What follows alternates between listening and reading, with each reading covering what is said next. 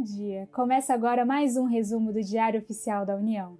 Meu nome é Yasmin Góes e eu vou falar para você sobre os principais assuntos selecionados do dia de hoje, terça-feira, 19 de novembro de 2019. O primeiro assunto selecionado é que o Ministério do Meio Ambiente instituiu o Comitê de Governança Digital, de caráter estratégico e deliberativo.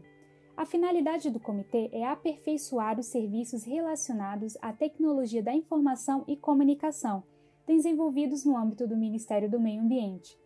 O Comitê de Governança Digital também visa fortalecer a utilização integrada de tecnologias de informação e comunicação para aprimorar o acesso à informação, transparência e a prestação de serviços ao público.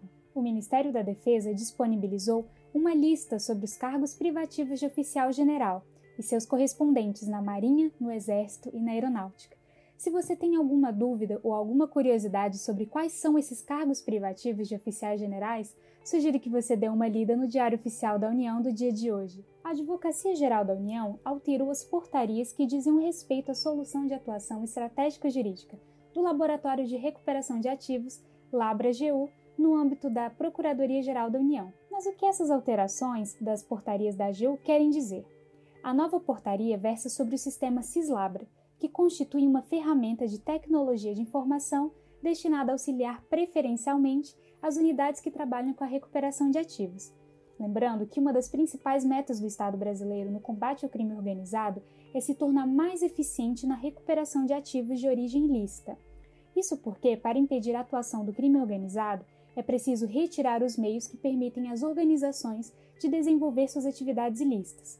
A nova portaria que versa sobre o sistema Cislabra demonstra então uma preocupação da AGU em recuperar esses ativos de volta para o Estado brasileiro.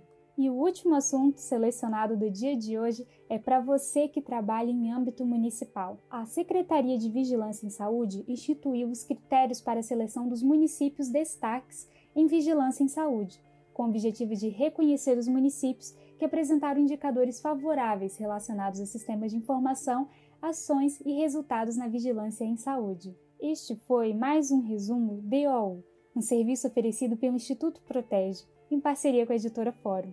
Meu nome é Yasmin Góes e eu fico hoje por aqui. Desejo um ótimo dia para você e te espero amanhã para novos assuntos selecionados e novos destaques. Até logo!